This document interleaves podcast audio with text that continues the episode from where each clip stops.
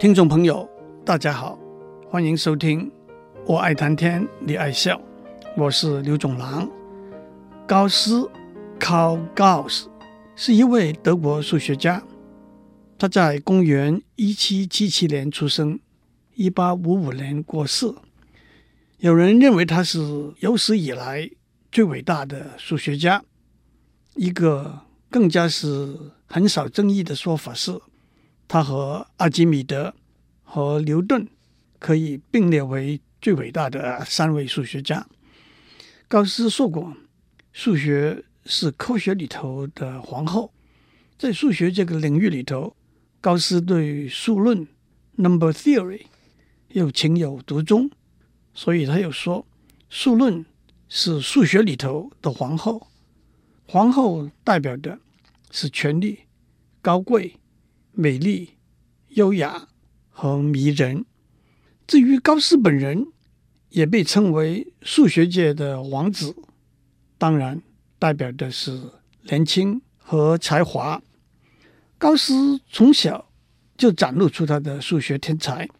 有一个故事说，他进小学的时候，老师为了让全班的学生乖乖的做算术，要他们找出从一加二加三加到一百的答案。当别的同学才开始埋头苦算的时候，高斯已经交卷了。他的答案是五零五零。他观察到一加一百是一零一，二加九十九是一零一，三加九十八是一零一。所以一到一百这一百个数字。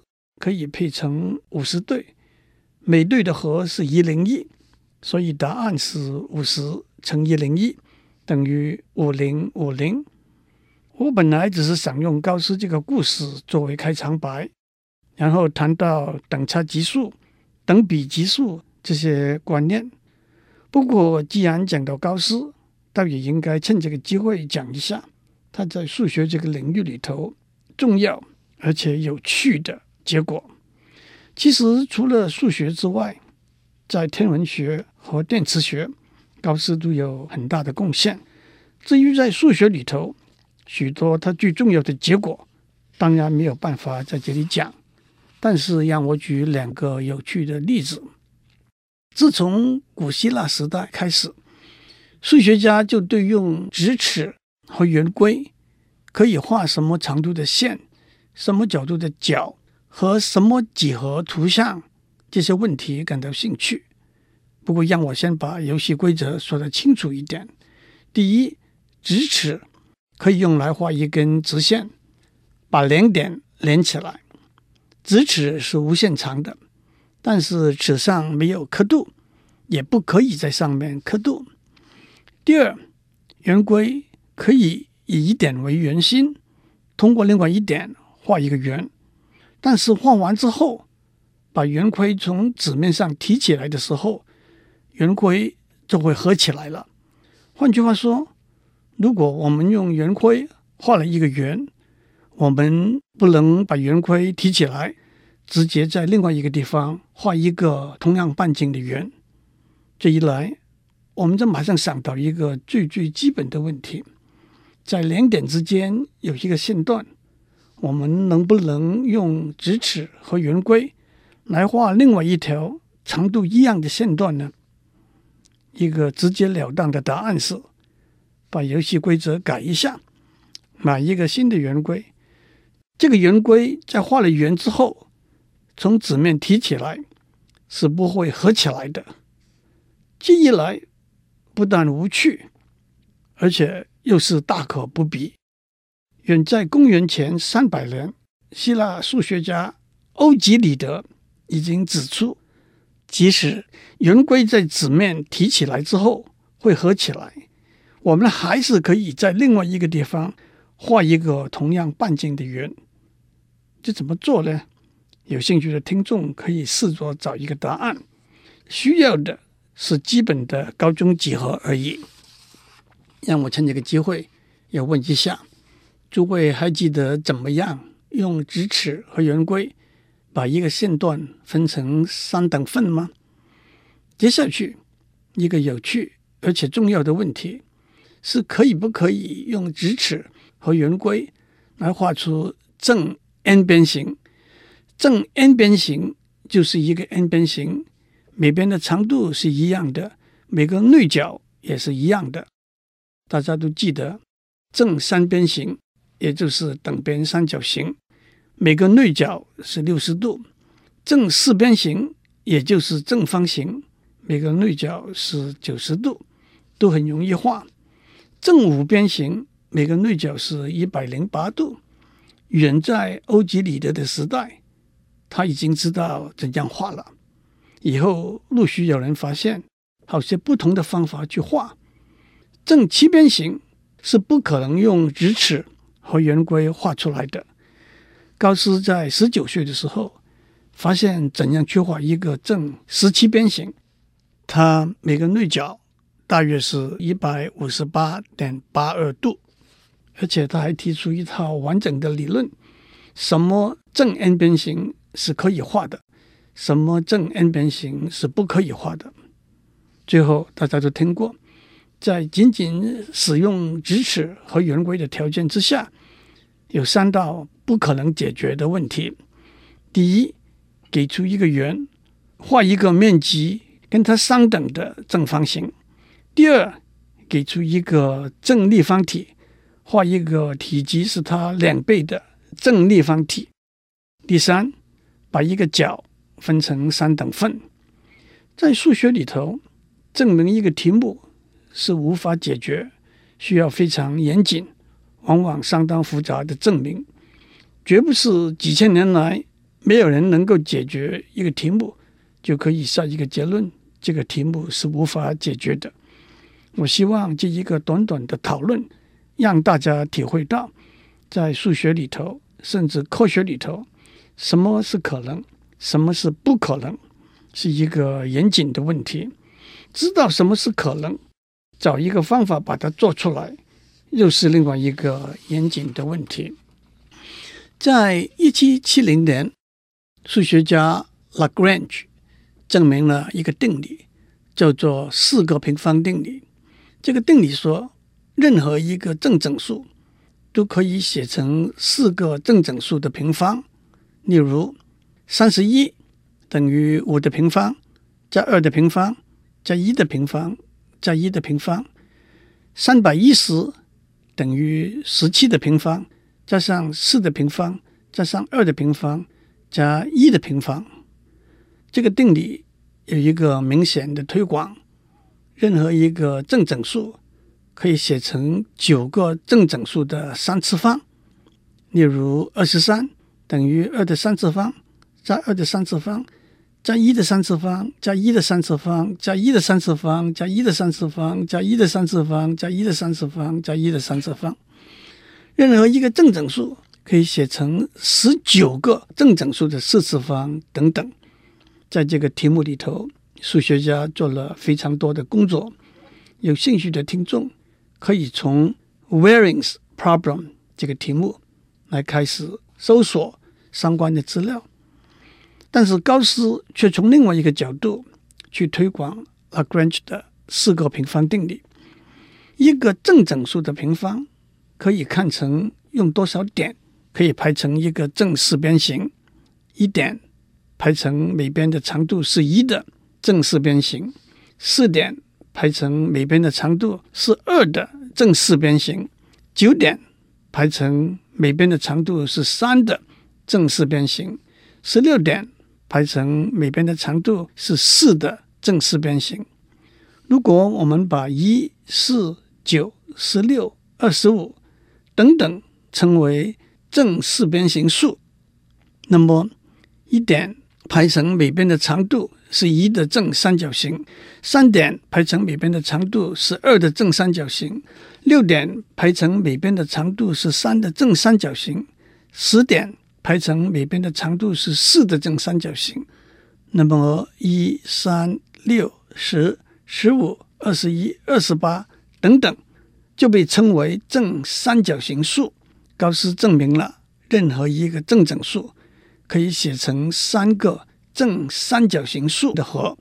例如，十七等于十加六加一，二十四等于十五加六加三。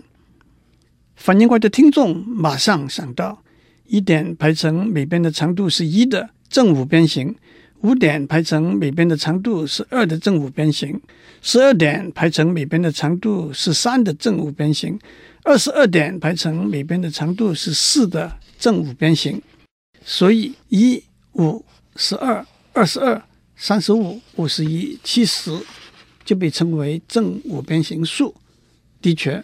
任何一个正整数可以写成五个正五边形数的和，例如三十一等于十二加十二加五加一加一，四十三等于三十五加五加一加一加一。反应快的听众马上会想到正六边形数、正七边形数等等。有兴趣的听众可以从 Fermat Polygonal Number Theorem。这个题目去搜索相关的资料。我从高斯的故事开始讲了这许多。一方面，我希望大家觉得这些数学的结果有趣；更重要的，我们在这些例子里头看出科学研究一些重要的原则。从一些简单的规则可以推出来非常复杂深奥的结果。直尺和圆规是两个最简单的工具，却是。欧几里得几何学的基础，从一个特殊的结果可以引申出许多的推广：平方、三次方、四次方、正三边形、正四边形、正五边形，真的都是美妙无穷的观念。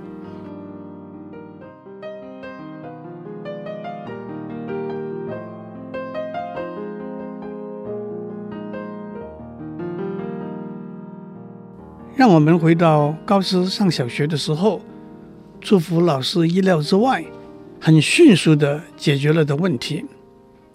一连串的一百个数字，一二三四到一百，加起来的答案是一百乘一百零一被二除。在数学里头，一连串的数字，每两个连续的数字的差是一样的，叫做等差级数，或者。算术级数，一二三四到一百是一个等差级数，每两个连续的数字的差是一。一五九十三十七是一个等差级数，每两个连续的数字的差是四。一个等差级数里头的数字的数目，也叫做这个等差级数的长度。等差级数里头的数字的和找出来，可以套一个公式，那就是第一个数字加上最后一个数字乘上级数的长度被二除。所以一五九十三十七这个长度是五的等差级数里头的数字的和是一加十七乘五被二除，答案是四十五。为什么？在国中的时候，老师已经讲过了。其实，在上面高斯的故事里头也已经讲过了。等差级数是一个简单而自然的观念。先把第一个数字定下来，叫它 a；再把每两个连续的数字的差定下来，叫它 d。那么 a、a 加 d、a 加二 d、a 加三 d 等等，就是一个等差级数。但是在这么简单的观念后面，数学家提出许多重要而且有趣的问题。其中一个是，假如我们加上一个条件，在等差级数里头，每一个数字都必须是质数 （prime number）。大家还记得，质数是一个数字，除了一和它本身之外，没有其他除数。例如，二、三、五、七、十一、十三是一个长度是六的等差级数，其中每个数字都是质数，但是十五不是质数，不能够加上去，所以这个等差级数的长度就限于是六了。如果我们选 a 等于一九九，d 等于二一零，那么一九九，一九九加二一零等于四零九，四零九加二一零等于六一九，六一九加二一零等于八二九，一直到二零八九，是一个每一个数字都是质数的等差级数，它的长度是十。目前世界纪录是一个长度是二十六，里头每个数字都是质数的等差级数。您要问这二十六个质数是什么？让我告诉你，这个等差级数的第一个数字 a 是一个十七位数，两个连续数字的差 d 是一个八位数乘九位数的数字。您要问这些数字是怎么样找出来的？那是经由许多许多电脑计算的时间找出来的。那么我有没有长度是二十七、二十八？甚至两百七十、两百八十里头，每个数字都是质数的等差级数了。在二零零四年，有两位数学家 Ben Green 和 Terence Tao 发表了一个非常重要的结果。他们证明，任何长度里头每个数字都是质数的等差级数是存在的。但是他们的证明没有具体的步骤。怎样把等差级数找出来？大家不要以为 Ben Green 和 Terence Tao 的结果只是一个单独的游戏而已。他们的结果有一个广大丰富的数学背景。有兴趣的读者可以从一九二七年有一个叫做 Van der Waden 的定理作为源头搜索相关的资料。让我趁这个机会讲一下。Terence Tao 的中文名字是陶哲轩，是现在公认的一位数学天才。他在数学的好几个领域里头都有惊人的贡献。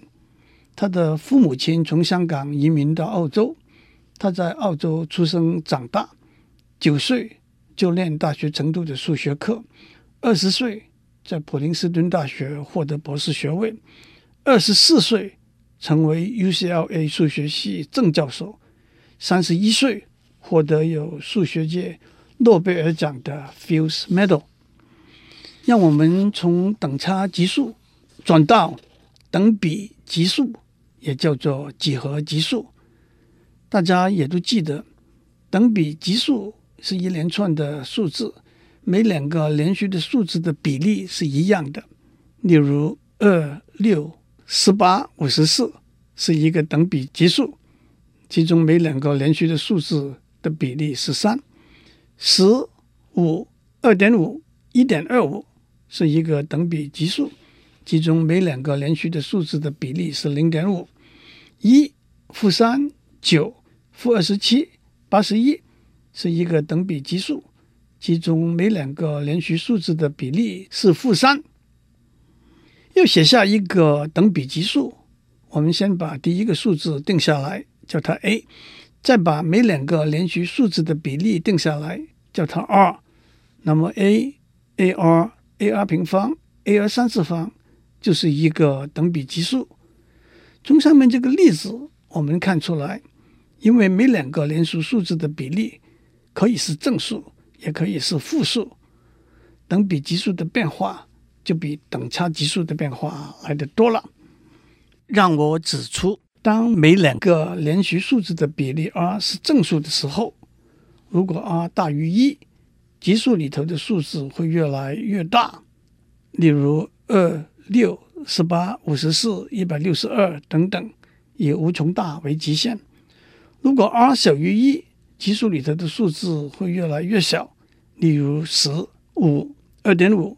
一点二五、零点六二五、零点三一二五，以零为极限。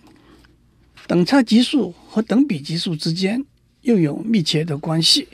让我们看一个例子：二，二加三等于五，五加三等于八，八加三等于十一，十一加三等于十四，是一个等差级数。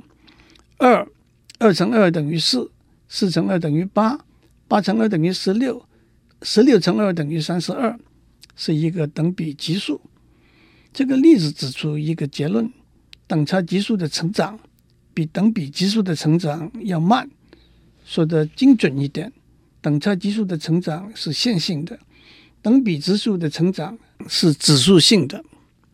这也就是有名的十八世纪英国经济学家马尔萨斯的人口论的论述基础。马尔萨斯的人口论的论点是：第一，世界上的人口是按照等比级数成长的；二，粮食是按照等差级数成长的；三，粮食是人类生存的必需品；四，自然的原因，例如衰老和意外；灾难。例如战争、瘟疫、饥荒；道德的限制和罪恶，例如劫狱和谋杀，是限制人口过度增长的因素。首先，在今天的社会，马尔萨斯的基本论点有些值得探讨的地方，因为社会大环境的改变，包括个人的选择和政府的人口政策，人口的增长率并不像几百年以前那么迅速。按照估计，全世界人口总数从目前的六十八点九亿，在二零五零年会增长到九十亿，但是增长率会逐渐降低，在一个百分比左右。祝您的薪水、健康和快乐都以等比级数成长，当然，R 是大于正义。